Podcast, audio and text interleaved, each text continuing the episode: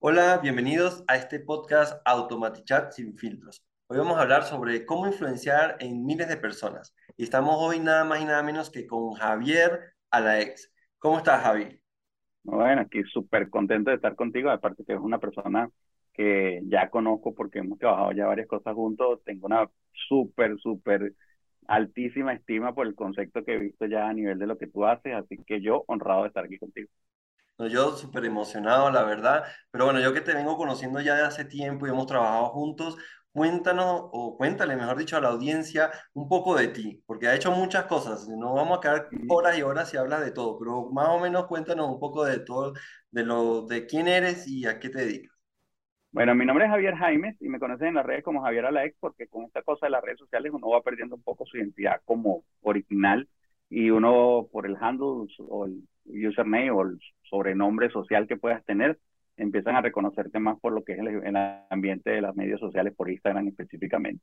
Me llaman Javier Alex porque mi compañía original se llamaba Alaex o se llama Alaex, que es la Asociación Latinoamericana de Expositores, y yo diría que yo soy un apasionado del marketing, soy muy, muy, muy bueno en la parte del marketing, tengo mucho tiempo trabajando con marketing, vengo del marketing tradicional y creo que eso es una gran ventaja para mí a nivel de lo que viene siendo la migración de conocimientos de marketing tradicional al, marketing online. Cuando digo tradicional, le estamos hablando de radio, prensa, televisión, o sea, cuña de radio, de que se grababan en cabinitas cerrado con los locutores y dándoles todo lo escrito, todo lo que era el speech de talento en ese momento.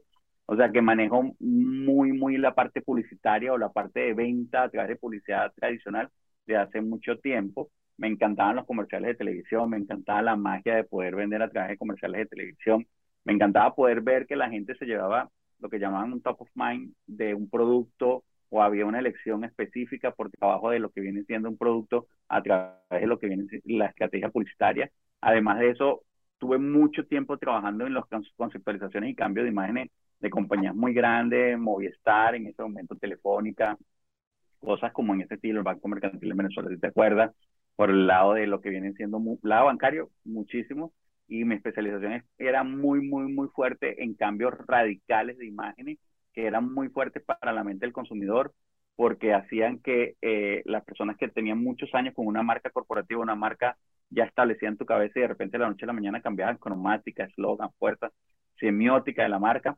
Entonces era muy apasionante esa parte de cómo hacer que esos impactos fueran súper buenos para la gente estrategias a nivel de lo que vienen siendo activaciones en este momento, lo que hace tiempo se llamaba ATL, ¿no? Como, como tal, o las activaciones OTL o las activaciones BTL, ¿ok? Que estamos hablando de activaciones en la calle, esa parte de activaciones eran como las que se ven exacto en las paradas. Entonces uno al final como que manejó el marketing desde, desde muchos lados, desde la óptica del marketing puro, desde lo que era vender de verdad como tal, hasta lo que ahora se convierte en un marketing digital bastante, bastante profundo, que ya estamos de la publicidad online, la mensajería como en tu caso, lo que viene siendo los funnels, lo que viene siendo el tráfico. O sea, esa parte ha sido bien interesante porque parecieran dos mundos distintos, parecieran que estuvieran manejándose en dos polos opuestos o dos universos totalmente diversos o disímiles entre ellos, y no están así. Realmente mucho, muchísimo, diría yo, de lo que yo aprendí haciendo comerciales de televisión, vendiendo ATL, OTL o BTL, haciendo campañas de, de radio, con cuñas de radio, haciendo campañas de, de, prensa o de revista, haciendo lo que viene siendo posicionamiento de marcas personales dentro de los medios tradicionales, yo lo utilizo bastante, bastante en el mundo online. Lo que cambio de repente es un poco la plataforma y le adapto el formato, ¿no? Pero los valores son los mismos, la gente sigue siendo persuadible, la gente sigue siendo influenciable, la gente sigue siendo guiable a través de los, de los conceptos, a través del, de lo que buscan, a través de las diferencias de género. O sea, al final las personas siguen eligiendo y las personas siguen deseando comprar, porque es verdad, yo soy partícipe también de lo que dicen por ahí, la gente no le gusta que le vendan, pero le gusta mucho comprar. Nos encanta comprar y creo que una de las cosas importantes que uno va aprendiendo con todos estos años es aprender a vender sin vender realmente como tal. Soy muy apasionado vengo del lado del marketing, pero también del neuromarketing. O sea que me encanta el cerebro, me encanta el cerebro que uno mm, lo he estudiado muchísimo, el cerebro rectil, el neocortes, el límbico. Doy o di muchas clases en mi momento de neuromarketing, de lo que era trabajos a nivel de laboratorio, de lo que era manejar marketing desde el punto de vista científico, de cómo las emociones influían en las elecciones, de cómo las emociones o sea, podían ser ese laboratorio químico de neurocortisol, de, de lo que vienen siendo hormonas normales del cuerpo humano, de la dopamina, serotonina, cómo hacer para que eso se disparara a nivel de un par de imágenes o sonidos, o olores. Entonces, toda esa parte del, neuromarketing me apasionó mucho, mucho, mucho, mucho tiempo. Y bueno, obviamente casi después salí inmediatamente entré en la parte de las neuroventas, ahí viene un mundo distinto con Jürgen Klaris como manager cuatro años y mucha gente en el camino también que se hizo amigo ahí, de Ismael Cala y Susana y Camilo Cruz y todos los demás que vinieron en el camino. Y creo que eso también me puso en un lugar privilegiado porque en el círculo o en, la, en lo que llamamos esta cosa que llamamos vida, el círculo de amigos, el círculo de conocidos, el círculo de relaciones influyen muchísimo y a mí yo me siento muy bendecido porque mi círculo siempre ha sido un círculo lleno de mucha interacción intelectual. Por lo tanto, es un círculo donde es como jugar, sentarse a jugar póker, pero en la mesa los grandes. Y entonces, a pesar de que de repente no estabas tan preparado, creías tú, pero realmente sí tenías muchas herramientas y cuando entras a jugar en la mesa los adultos, ya no estás en la mesa los chiquitos, es bien, bien interesante porque ya estamos hablando de que el juego cambia, ya no es per el juego en sí que te lo tienes que aprender, sino todo lo que pasa alrededor del juego. Entonces, por lo tanto, he, aprendido, diría yo, a generar bastante comportamientos proactivos a nivel de lo que viene siendo la venta, porque me tocó competir con todos los grandes. Y eso me puso en una posición interesante, muy cómoda a nivel de conocimiento, pero bastante retadora a nivel de planes de vida.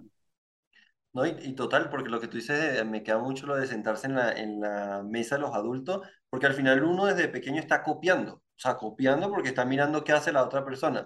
Y si tú estás alrededor de personas que están top, o sea, es mucho más fácil el camino porque es, lo, no, o sea, copias eso y te vas nivelando, pues entonces realmente es algo interesante. Recuerdo, dijiste lo del Banco Mercantil y yo recuerdo que el Banco Mercantil era súper conservador con sus logos y todo y cuando hicieron el cambio, que uno, o sea, que es más allá de que se vea bonito, ellos cambiaron totalmente como, como su enfoque hacia el, Es que todo, todo en, en, y digo Venezuela porque vengo de Venezuela y me tocó trabajar muchos cambios en Venezuela, igual trabajé también cambios en, con Colombia y con España, pero Venezuela porque somos venezolanos y tenemos de alguna forma un contacto con eso. Banco Mercantil, Locatel, por decirte, que también trabajé en el cambio de imagen de Locatel, este, todo lo que viene siendo la parte de, de, de lo que era la semiótica de las marcas en Venezuela, eh, fue por mucho tiempo estática.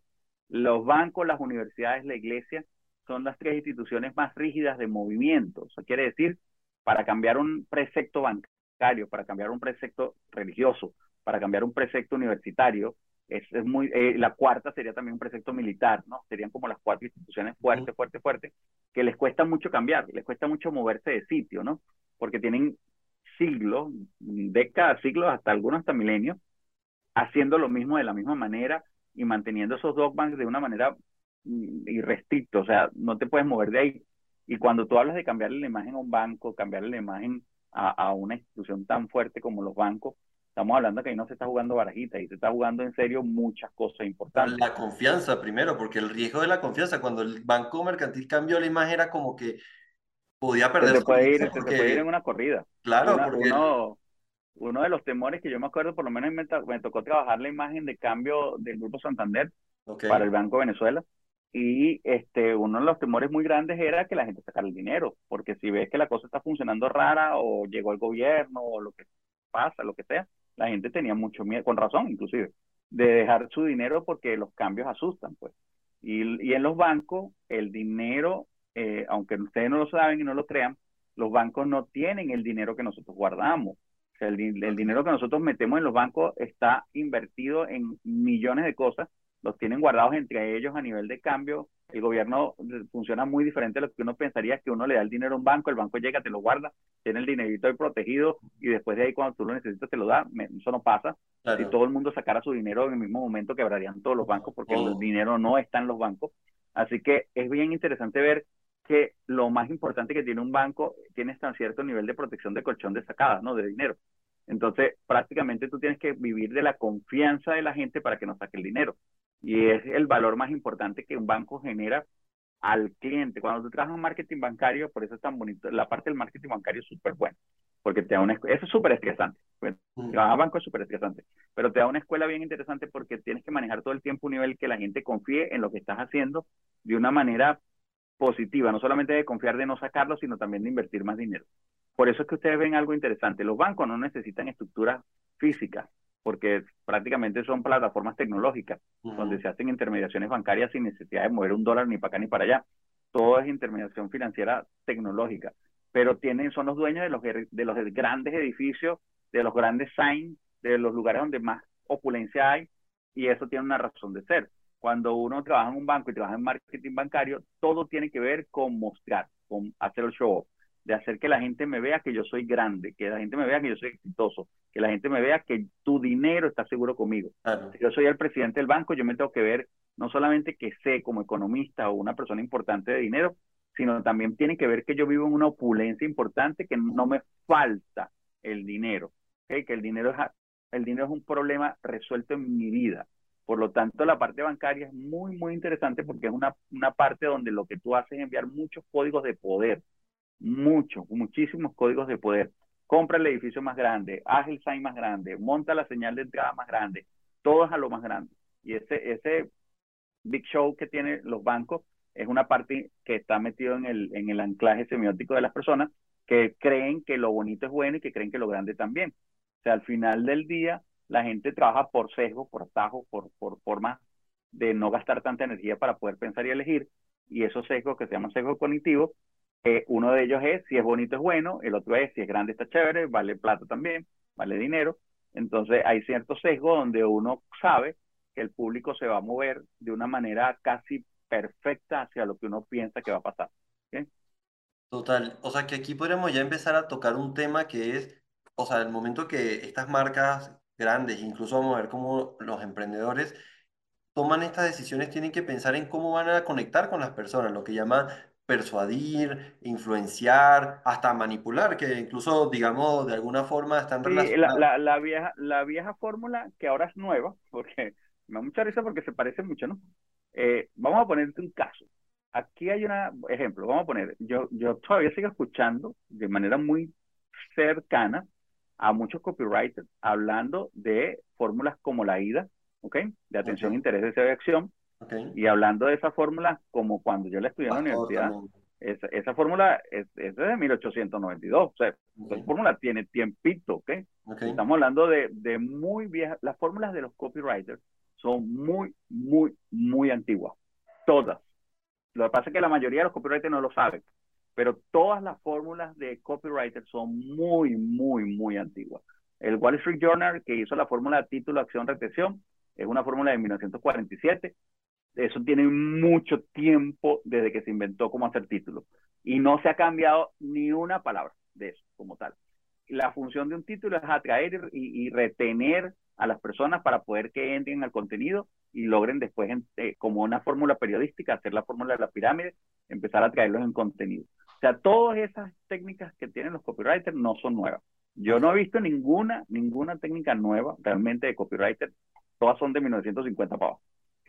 En el caso de los copywriters, si nosotros lo llevamos también a la fórmula de atracción a nivel de imágenes, también es viejísimo. Todo es viejísimo. Lo que le han venido es como cambiando los nombres. Por, lo menos en el AIDA, chévere. Ahora, ahora de repente Facebook llegó y le cambió por los objetivos. Entonces ahora es atraer, conectar y convertir.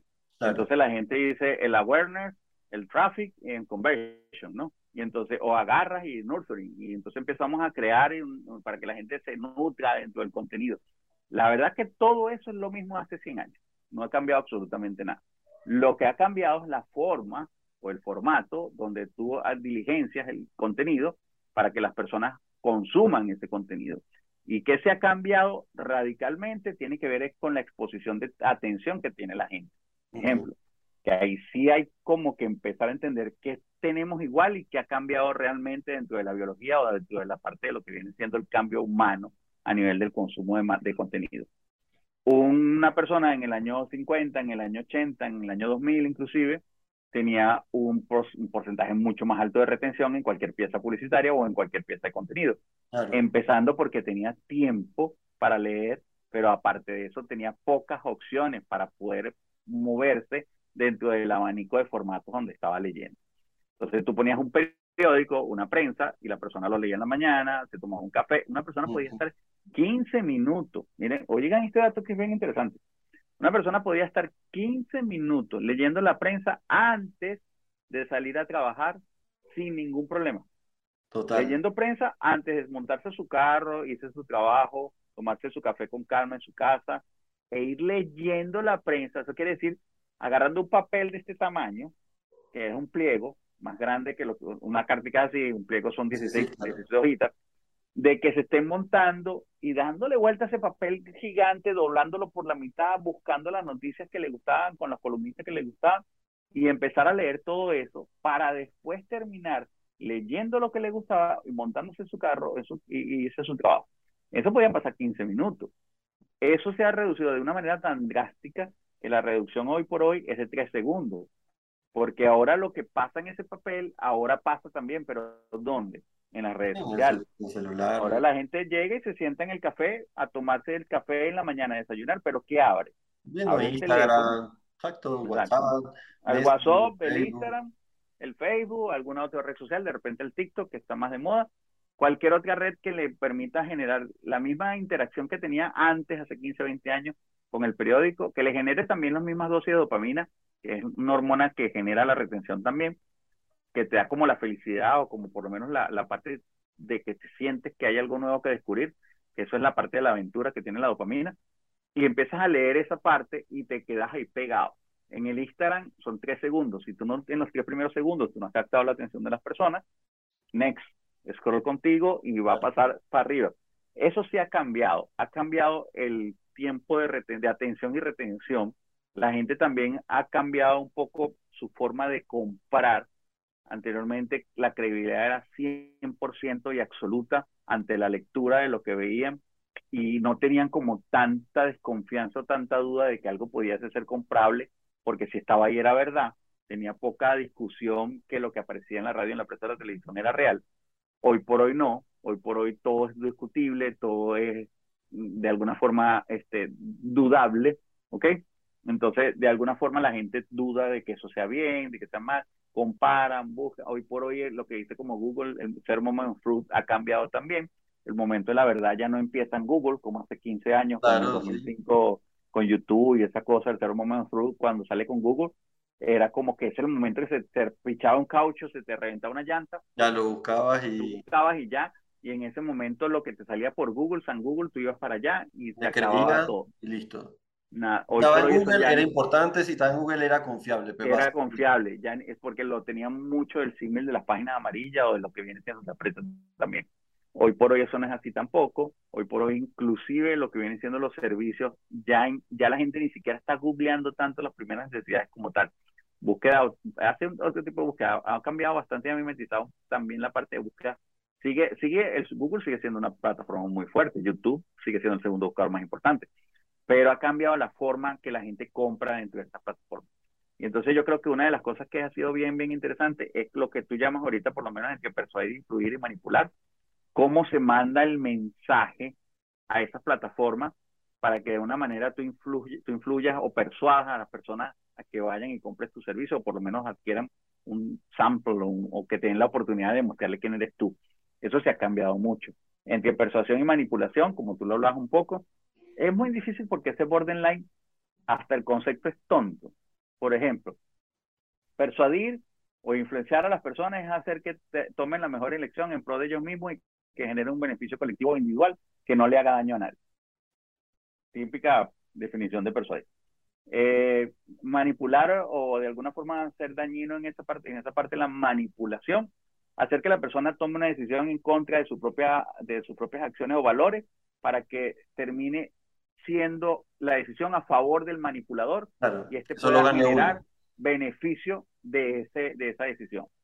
La verdad, pudieras ver lo que uno es bueno y otro es malo, pero es que la verdad en cada persuasión y que cada influencia hay un nivel de manipulación y en cada manipulación hay un nivel de influencia.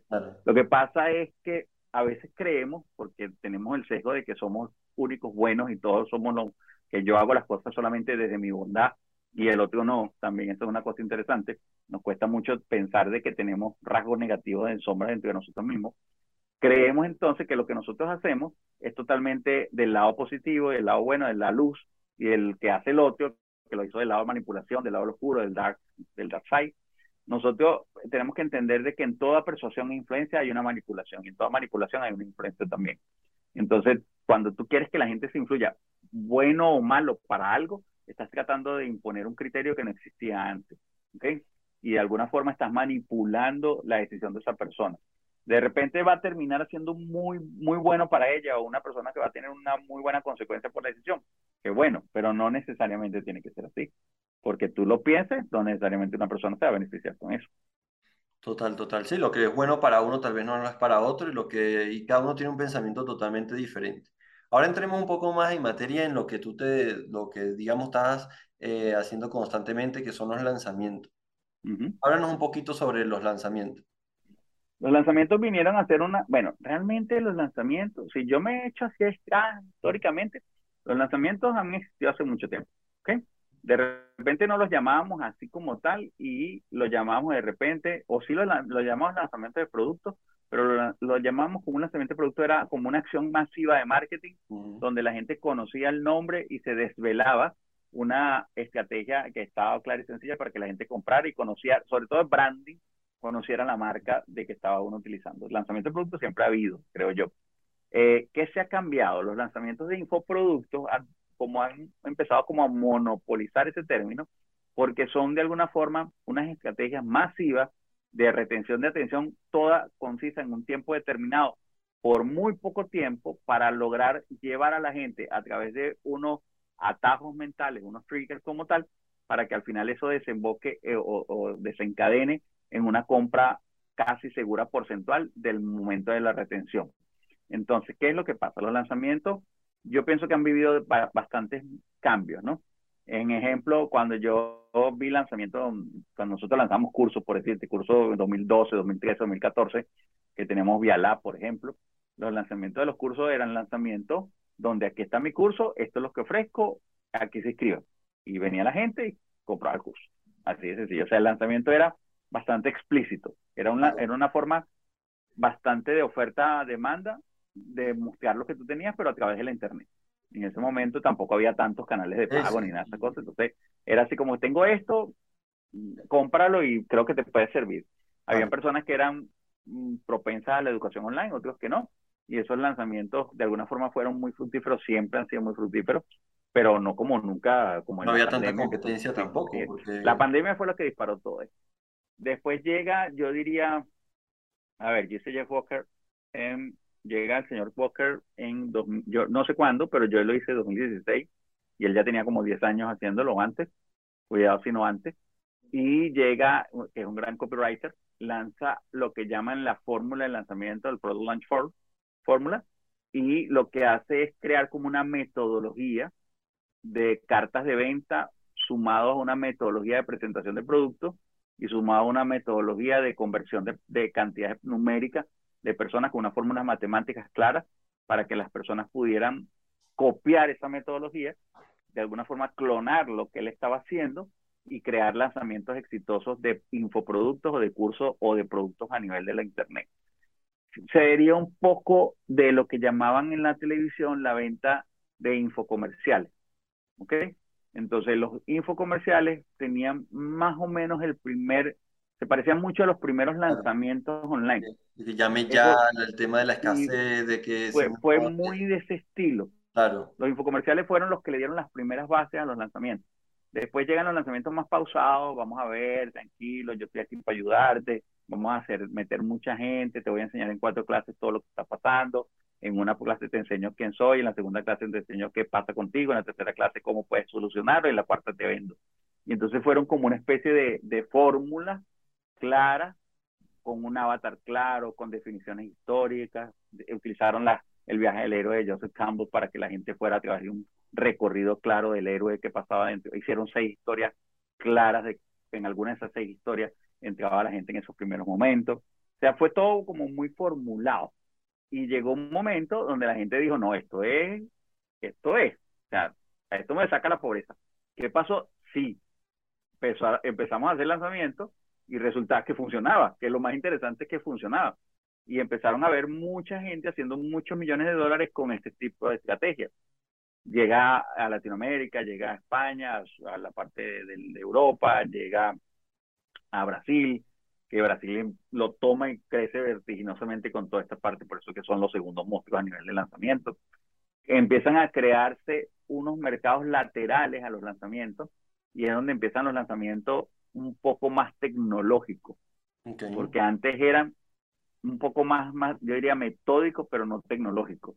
Y empiezan a crearse lanzamientos sí más tecnológicos, más de streaming, más de vamos a proyectar las cosas, más de show, más de, se empieza a mezclar la televisión como la producción televisiva a lo que viene siendo la parte de venta. Y entonces ahí todo empieza a cambiar porque la gente empieza a entrar a shows de venta. Y cuando tú entras en un show de venta, ya el mood cambia. Empiezas a sentir parte de otra cosa, no de una venta directa. Y empiezan a crearse ciertas estrategias de show que generaban que la gente captara más atención, pero también comprara más. Y empiezan ese, ese, ese, ese movimiento bueno del 2018-2019 de lanzamientos muy tecnológicos muy buenos, en el cual se pegan mucha gente, pero no todas con la llegada de la pandemia, los lanzamientos empiezan a formarse en modo vivendi bien interesante. Todo el mundo corre para los lanzamientos. Yo mismo empiezo a correr y salgo de, porque yo venía de eventos presenciales, venta de ticket online, pero en, vendía todo online, pero el evento era presencial.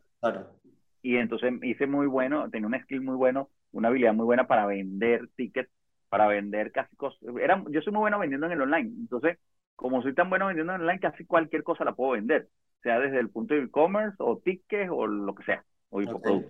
Entonces, realmente, ¿qué pasa? Empiezo a ver que los eventos se caen, que toda la compañía se quiebra, la LAEX era una asociación basada en eventos presenciales, en certificaciones de oratoria, en, en oportunidades de, toque, pues, gente. Y eso se cae y lo que hacemos es saltar, pero por, por inercia, no por, no por premeditación ni queriendo, ni creo que nadie haya, el mercado también, hay que reconocer que... Sí, el mercado se movió y uno se movió con el mercado. Bueno, los que nos movimos, porque había claro, por eso. Paralizar. Sí, había gente que se quedó que no sabía qué hacer nada. Y este, nos movimos con eso, nosotros por lo menos tuvimos nuestro evento que se llamaba Zoomflix, que era una mezcla entre Zoom y el Netflix en ese momento para que la gente pudiera ver speaker y ese tipo de cosas.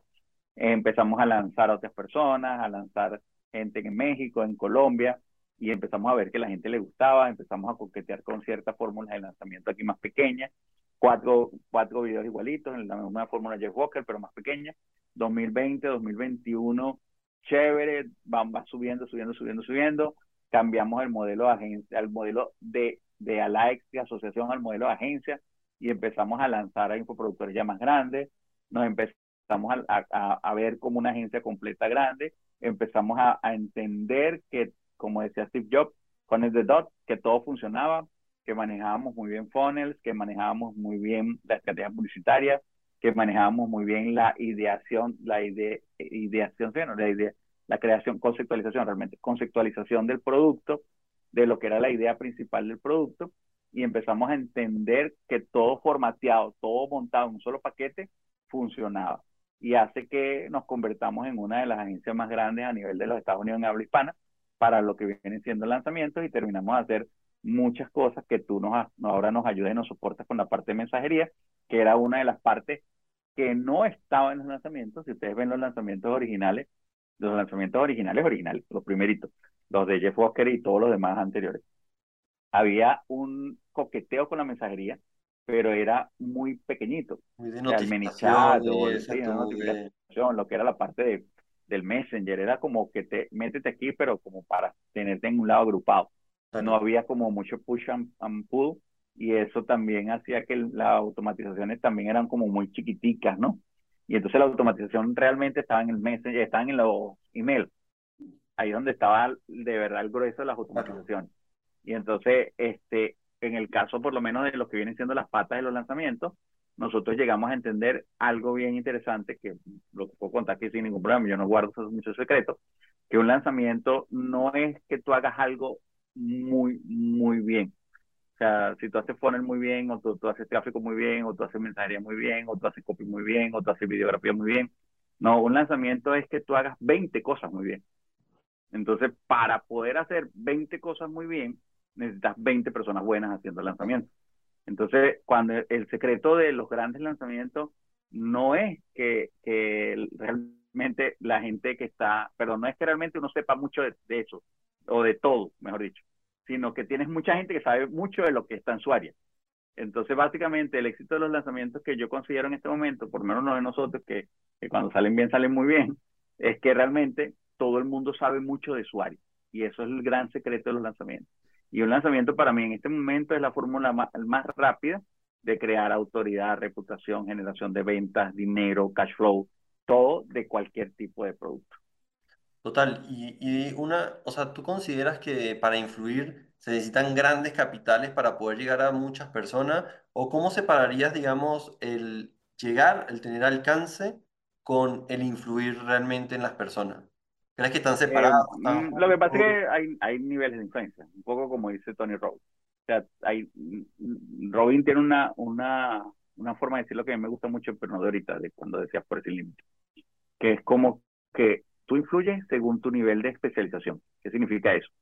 Si yo tengo un nivel de especialización 1, o sea, CPNL, pero un poquito, hay una cantidad de personas que saben menos que yo. Entonces yo puedo influir en esa cantidad de personas que saben menos que yo.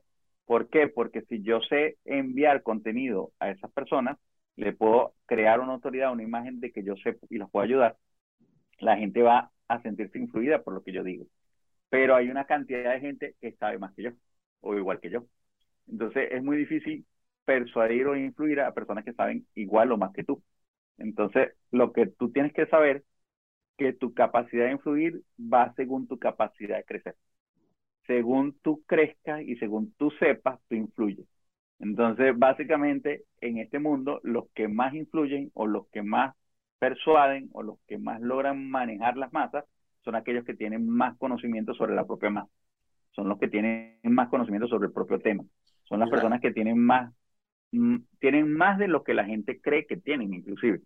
Entonces, una de las cosas que yo pienso que si es difícil o fácil con dinero o sin dinero, depende si llegas a un momento donde tu capacidad de formación orgánica de contenido llega a un tope, porque no porque tú no llegues a más gente, tú puedes tener un millón de personas, sino porque el propio algoritmo, el las propias plataformas te bloquean y ya no te dejan crecer más, porque ya no hay tantos eventos palestra pública, porque tú no eres Maluma sentado en un lugar cantando a las 100 mil personas.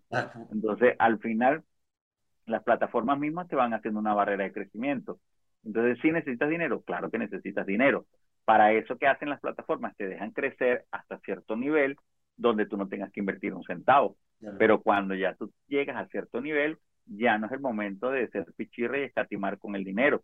Llega un momento donde vas a tener que invertir. El problema con eso es que digo yo, que las personas se acostumbran a hacer de, los que hacen buen contenido, se acostumbran a recibir un premio, una recompensa emocional a través de los likes, los shares, los comments como tal, creyendo que eso va a durar toda la vida y creyendo que van a poder vivir de eso sin invertir en su marca.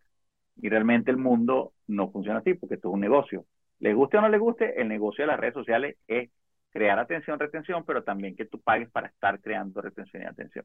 Entonces al final la gente se le olvida que todo esto es un negocio y que las plataformas te van a dejar crecer para que tú monetices en primera instancia tus marcas para después de, de que tú las monetices le devuelvas a ellos el favor creando publicidad, creando una cantidad de retenciones y atenciones para que la gente esté invirtiendo tiempo ahí, para darles bases de datos, para darle público, pero tú en algún momento tienes que pagarle a esas redes sociales con algo lo que, lo que están haciendo. Me parece súper interesante porque incluso hay casos contrarios. Hay personas que tienen dinero y no, no tienen que ser miles o millones de dólares, pero hay personas que tienen dinero y creen que pagando van a llegar o van a tener mejor resultado y justamente ni siquiera están conectando con la audiencia, no saben quién están hablando, tal vez están hablando, como dices tú, influir a alguien que está Porque el dinero es una herramienta y no es el conector. a, veces, a veces la gente cree que el tener dinero es como que eso es el conector. O sea, si tengo dinero y yo lanzo mi producto, mi servicio, mi mensaje, la gente me va a querer. Y no, o sea, al final el dinero es una herramienta más, así como puede ser el Instagram, así como puede ser que, es un buen, una buena herramienta. Entonces, Total pero no es, pero no es la herramienta definitiva. O sea, no es la que te va a dar la no, no es la que te va a separar del montón y te va a hacer crecer o, o, lograr tus sueños o, alcanzar tu meta o generar un nuevo estilo de vida. No es ese. El dinero funciona muy bien, pero no es la que hace que funcione. ¿sí? Entonces necesita, si lo necesitas, claro que sí. Yo siento que en la vida todo el mundo necesita dinero, pero no es la herramienta principal para crear marca, ni, ni personal ni corporativa. Que has hablado sobre la mensajería. ¿Qué crees tú hoy en día? Porque hay, hay personas lanzando y he visto cómo personas lanzan con la mensajería más, digamos, mínima. Incluso hay personas que todavía están lanzando solo con email y ya tú estás lanzando con otras estrategias más avanzadas de conexión. ¿Cómo ves, cómo visualizas tú que van a ser los lanzamientos en los próximos meses o porque esto se Yo siento que el email marketing todavía tiene vida, no lo siento para nada morirse, siento que tiene su espacio, hay personas que todavía están ahí en ese ambiente. Bueno, lo muestran los números, porque tú eres muy analítico, tú eres muy analítico y tienes todo, o sea... Por lo menos estuvimos en el, en el lanzamiento de los Realtors como tal y vimos que el 23% de las personas abrían el email marketing, eso es bastantísimo, o sea que es una categoría de lectura de email marketing, es lógico también son personas que reciben información constantemente por email marketing y necesitan estar como atentos a eso, ¿no? Ahora, lo que sí, yo pienso que una de las cosas que va a pasar y que se va a crecer el mundo es con aumentando la integración entre las plataformas de mensajería. Ejemplo, ManyChat, que es una plataforma multiplataforma que tiene una cantidad de, de un hub de, de, plataformas, de Instagram, de DM, por ejemplo, de WhatsApp, de Messenger, eh, de Telegram, sea, tú cuando empiezas a ver estas multiplataformas que empiezan a agrupar a otras plataformas, es, creo que ahí va el futuro. Creo que el futuro es un lugar donde todo el mundo congenie de la misma manera. Entonces, ejemplo, plataformas muy grandes como WhatsApp, ya lo sabemos, están cambiando su forma totalmente de, de, de vender y de presentar mensajes. Hace un año, dos años trabajar con WhatsApp era mucho más difícil que ahorita pero muchísimo más difícil que ahorita. Ahorita está facilito. Pero cuando yo empecé a lanzar con grupos grandes, eso era, caramba, yo me bloquean 50 líneas. O sea, de verdad que en este momento es una bendición bastante interesante lo que pasa con WhatsApp. Eh, la, la apertura de los API, la forma de crear grupos ahora de 500. O sea, tenemos ahora una cantidad de evoluciones a nivel de lo que viene siendo el propio WhatsApp que antes no existían. Ya él sabe que para qué se está creando como tal. El Telegram sigue siendo una herramienta gigantescamente buena para la, para la comunicación unidireccional, sí. Para poder mantener un canal de información por corto tiempo de atención, también. Que no es una herramienta de atención perenne ni larga que puedas mantener un grupo para que todo el tiempo esté atento, no lo es. Es una herramienta muy de, de periodicidad sí, y, y, mucho a lo que va. Igual, los DM de, de Instagram para mí son el futuro. Todavía está un mundo de posibilidades por, por comprender allá adentro y creo que todo, si tú me preguntas a mí, Dani, yo creo que todo va a pasar ahí. Todo. Dentro de poco, todo, todo, todo ¿Más que va a pasar ahí. Más que WhatsApp. Yo creo que todo va a pasar ahí. Y te lo cuento por qué. Porque yo he venido siguiendo muy bien el crecimiento de las plataformas. Y una de las plataformas que más crecimiento está teniendo es la del DM de, WhatsApp, de Instagram. Pero además de eso, con las automatizaciones nuevas de los respondedores, eso se convirtió en una super herramienta de venta. Pero vamos a, la otra parte. TikTok está creando ahora su propia plataforma también de, mensajería directa y eso no es al azar. Eso es porque sabe que ahí está el dinero también como Claro, porque es menos intrusivo. Si te pones a ver, WhatsApp sigue siendo intrusivo. sigue siendo muy intrusivo. En cambio, el, Instagram, no. interactuando. y tú sientes que es como, como que es un lugar donde te, te mueve y te motiva la amabilidad. O sea, tú quieres estar ahí, decides, ves, o sea, chévere. O sea, tienes otro, tienes hasta una conexión neuronal distinta.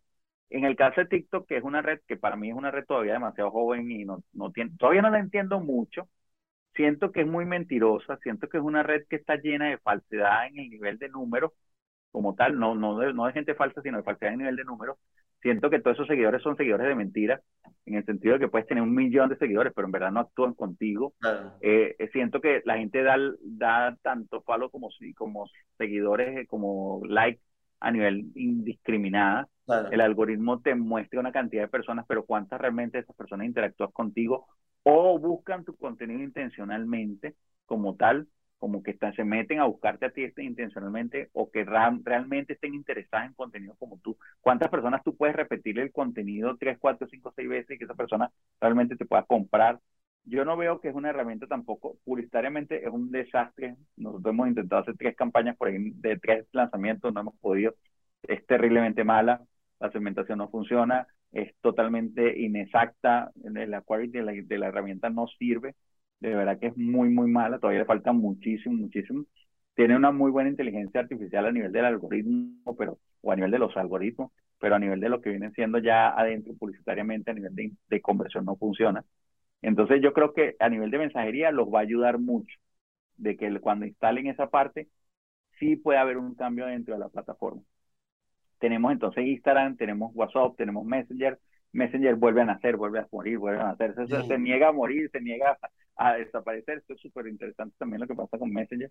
Entonces tenemos Messenger, tenemos WhatsApp, tenemos Telegram, tenemos Instagram.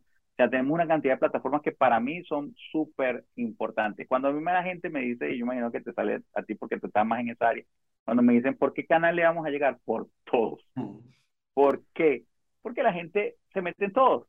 Así de sencillo. Si ustedes cruzan una, si ustedes ven una data mía, van a ver que yo tengo personas que entran a Instagram, después se van para Messenger, de Messenger se saltan para WhatsApp, de WhatsApp se van para, para DMs de, de, de, de, TikTok, no, se van para Messenger como tal, descargan una cosa ya, después se vuelven ahí otra vez para WhatsApp. O sea, viven en esa paseo de, de plataformas de mensajería que al final yo, si tú me preguntas a mí, si yo soy un lanzador y yo soy una persona que se encarga de que la gente vaya, uno, uno tiene una como una tarea en cada proceso del lanzamiento.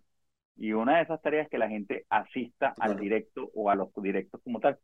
Entonces, si esa es mi tarea y esa es mi función, pues ya hay que llegarle por donde estén. Entonces, ¿dónde voy a buscar a mi cliente? En donde esté. Así de sencillo. La, la, respuesta es, siempre es más lógico de lo que la gente dice. ¿Qué vamos a hacer con los clientes? ¿En dónde están? Bueno, están por todos lados. Bueno, vamos por todos lados. Aquí por todos lados y buscarlo. Así. Total. Y, no, y que las métricas han, han, mostrado eso, que al final la persona cuenta por un canal, pasea por otro y al final termina comprando por, un, por el último canal. Y creo que eso es uno de los errores más grandes de, de, que, que, cometen los lanzadores cuando solo le adjudican el último clic de la compra al canal y resulta que realmente no fue el único canal. No, realmente. No, si nosotros, si nosotros vemos los clics, inclusive porque nosotros como utilizamos UTM en cada momento de la, de la, del paseo, yo veo que por lo menos una persona que va al canal de Telegram o, el canal de Messenger, mejor dicho, más o menos así, y después terminó siendo impulsado al canal de venta por WhatsApp, porque es el canal más fuerte, de, definitivamente ah, el, canal más fuerte de WhatsApp. Eh, regularmente esa persona posiblemente haya visto toda la, todo el contenido, todo lo que lo convenció, es o en Instagram o en Messenger. Pero el canal de WhatsApp lo tuvo en el momento de la compra y es, creo que es más sencillo para las personas comprar desde WhatsApp. Eso también es cierto. Entonces creo que como están más acostumbrados a la plataforma en ese sentido, creo que al final el que termina de darles la patadita es la, la, la así como que compra, está en el WhatsApp. Pero creo que el convencimiento no necesariamente viene por el WhatsApp. Exacto, o sea, la nutrición, la, la el, producto, o sea, son muchas cosas que, que varían. Es más, creo, creo mucho en que la gente termina comprando lo que ve en publicidad, pero no lo compra en la publicidad. Por alguna razón, cada vez, tal vez.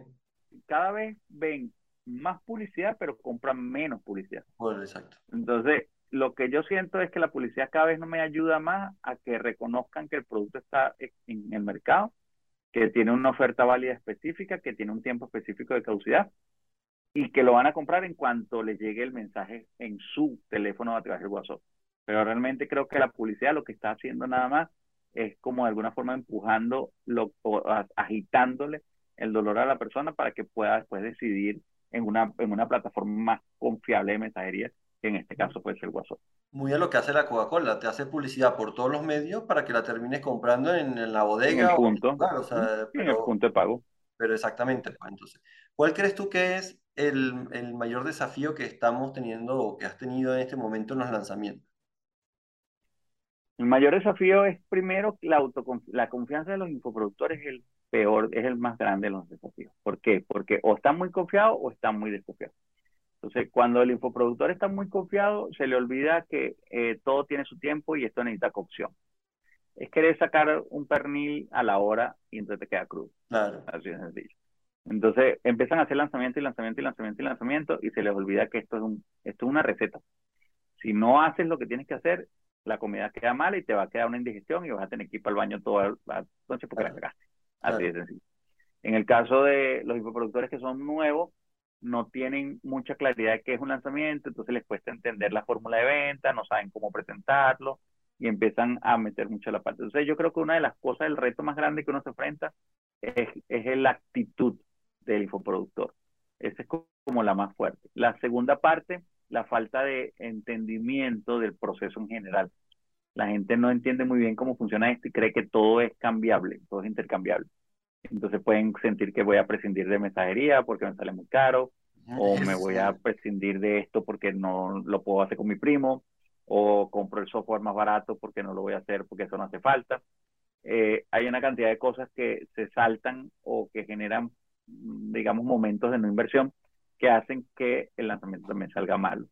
Y otra parte muy importante también es que también mm, la gente experimenta mucho. Entonces, meten dos mil, tres mil dólares y no muevan la aguja porque no hay suficiente masa crítica para poder vender y creen que el lanzamiento es una mierda y salió malo y no es realmente, sino que de repente no tomaron las, las proyecciones del forecast del, de la tabla de proyecciones y les llegó lo que tienes que llegarle, pero con eso no iban a hacer nada.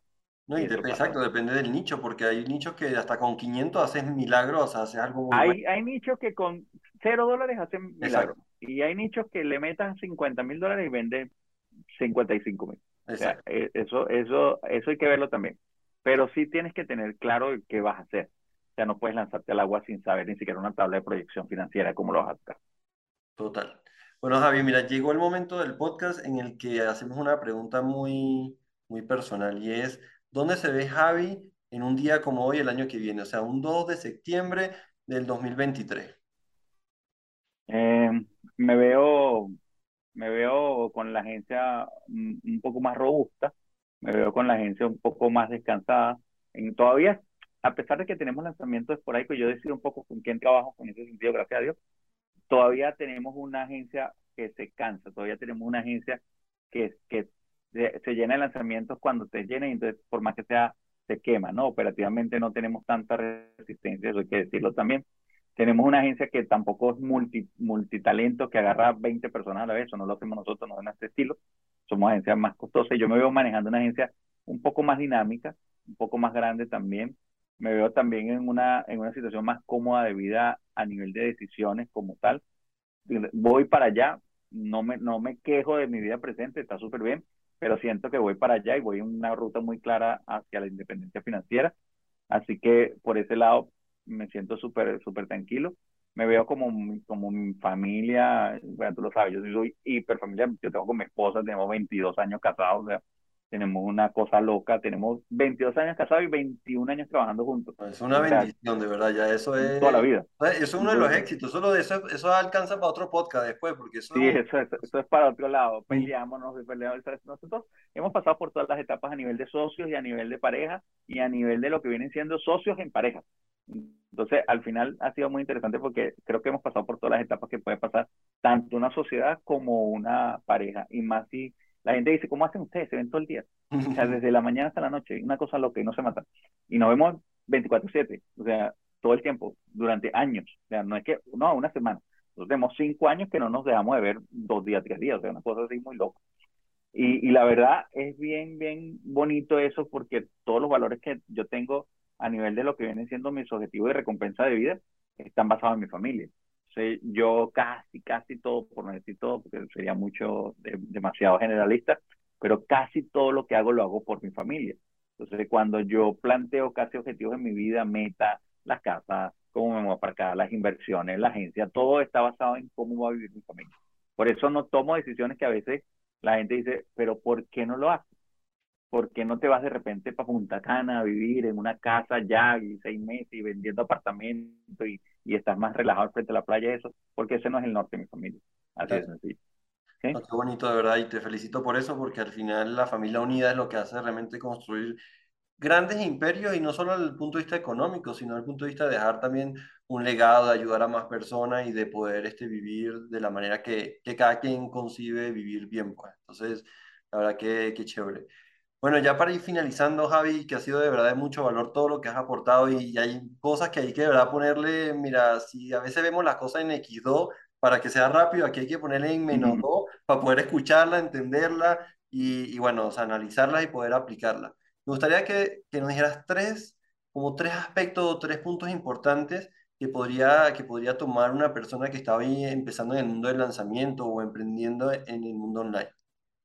Bueno, la primera, que sepas que esto no es fácil y que debes tener un colchón, así como cuando te vas a lanzar el emprendimiento, que no sea una decisión de, ay, me quiero lanzar un emprendedor y renuncio y no tienes ni un dólar donde... Jefe tal, eso que venden por ahí.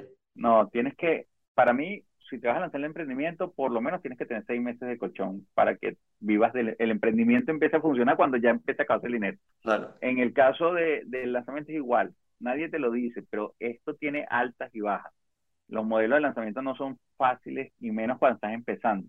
Entonces, en este proceso de los lanzamientos, tengo un colchón porque en algún momento las cosas van a salir mal. Eso anótalo. Te aseguro que en algún momento van a salir mal. Entonces, qué bueno que te han salido bien, pero de guarda tu colchoncito para que aguantes el primer golpe. Y te, va a, y te va a doler. Te va a doler porque cuando uno pierde esa primera parte del dinero, dice, wow, qué estupidez tan grande, y duele, duele mucho. Y nadie te lo dice. La segunda parte es que eh, prepárate para que te copien y para que usen tus recursos. Eso también va a pasar. Lo que no van a poder robarte nunca o copiarte es lo que tienes aquí adentro y te estrategias de venta y toda esa cosa, pero eso es tuyo. Entonces, prepárate duro tú como persona y no creas que son las herramientas lo que hacen de tu lanzamiento lo que es. Y la tercera parte es que proyecta, saca, lee números, conoce las métricas, métete muy fuerte en la analítica. Si estás en el, en el mundo de los lanzamientos, hacer lanzamientos sin analítica eh, es lanzarse al mar a cualquier rumbo, ¿no? O sea, la verdad, tienes que conocer muy, muy claramente cuáles son los números, las métricas que te hacen guiarte y corregirte. Si tú no tienes claro cómo funcionan las métricas de un lanzamiento, ni te metas, porque eso hay que tenerlo súper, súper claro. Y tú tienes que tener un dashboard o un panel de control que te vaya guiando minuto por minuto de lo que está pasando. Si tú no sabes hacer eso, ni te metas, ni te metas. Le puede que la pegue y haya un golpe de suerte, pero ni siquiera sabes por qué la pegaste. No la puedes ni repetir el éxito. Entonces no tiene, no tiene ni sentido. Entonces la verdad, es aprender a leer los números. Total, o sea, eso es como ir con, en un barco, un avión y no tener ni siquiera una ruta marcada. Entonces, sí, ir a la deriva. Totalmente. Bueno, Javi, de verdad ha sido un gusto, de verdad, le he disfrutado muchísimo. Cuéntanos un poco dónde te podemos encontrar, redes sociales, páginas. todas mis redes son Javier Alaex. Javier, A-L-A-E a-L-A-E-X, ¿ok? Como a la ex, como tal. Ahí me consiguen en todas las redes sociales, Instagram, Facebook, LinkedIn, eh, YouTube, todas están así. Eh, me pueden conseguir escribir también por los DM ahí normalmente. Mi correo javier arroba la ex también me pueden escribir sin ningún problema. Así que por ahí me consiguen seguro escribiendo mi nombre. yo soy bastante, bastante de lectura de Instagram, soy pro Instagram. ¿No? Y compartes un contenido bien chévere, bien bonito, porque la verdad que he aprendido sobre marca personal contigo y ha sido genial. Así que, no, de verdad, un gustazo poder. Es muy raro, tengo el libro de marca personal, me encanta la marca personal, trabajo marca personal aparte. O sea, por ti, mis clientes, lo que pasa es que son high ticket, casi no hago publicidad nada de eso. Pero siempre tengo mis clientes normal de marca personal high ticket. Y, y, es interesante porque la gente me dice, ¿por qué tú no haces lanzamientos high ticket si eres tan bueno haciendo high ticket? No lo sé, de verdad no lo sé. O sea, yo nunca he tenido problemas para lanzar high tickets, siempre he estado y siempre he tenido mucha ventaja haciendo high. Y otra cosa interesante es que tengo el libro de marca personal más vendido, yo no sabía, en Amazon. Me lo, me lo dijeron hace poco que salió una cuestión de los, los rankings y esas cosas. Y este es un libro que está solito, se va rodando ahí en Amazon solo y gracias a Dios se ha vendido mucho desde el punto de vista de marca personal. ¿Cómo podemos encontrar? Vamos a dar los enlaces debajo del libro, pero ¿cómo En Amazon, en Amazon buscan Javier Alaex o buscan Experto en mí, que así se llama el libro. Ok. Puedes buscar Experto en mí en Amazon y lo van a conseguir y en cualquier país lo vas a tener tanto digital como en Kindle, Kindle como físico como impreso por Amazon. Bueno, listo. Entonces, invitarlos a todos a que sigan aquí a Javi, que realmente tiene un contenido genial, tanto en la parte de lanzamiento como en la parte de marca personal. Tiene su propio libro, así que bueno, es cuestión de irlo a buscar en Amazon, que está súper accesible y sé que le va a aportar muchísimo valor. Entonces, gracias Javi por estar en este episodio del podcast. Y bueno, recuérdense de seguirnos, pueden y ver los demás episodios que estamos teniendo y seguirnos también en todas nuestras redes sociales. Así que... Dale, un placer en el próximo. Bye, Dani. Nos vemos. Gracias, gracias por la invitación. Seguro.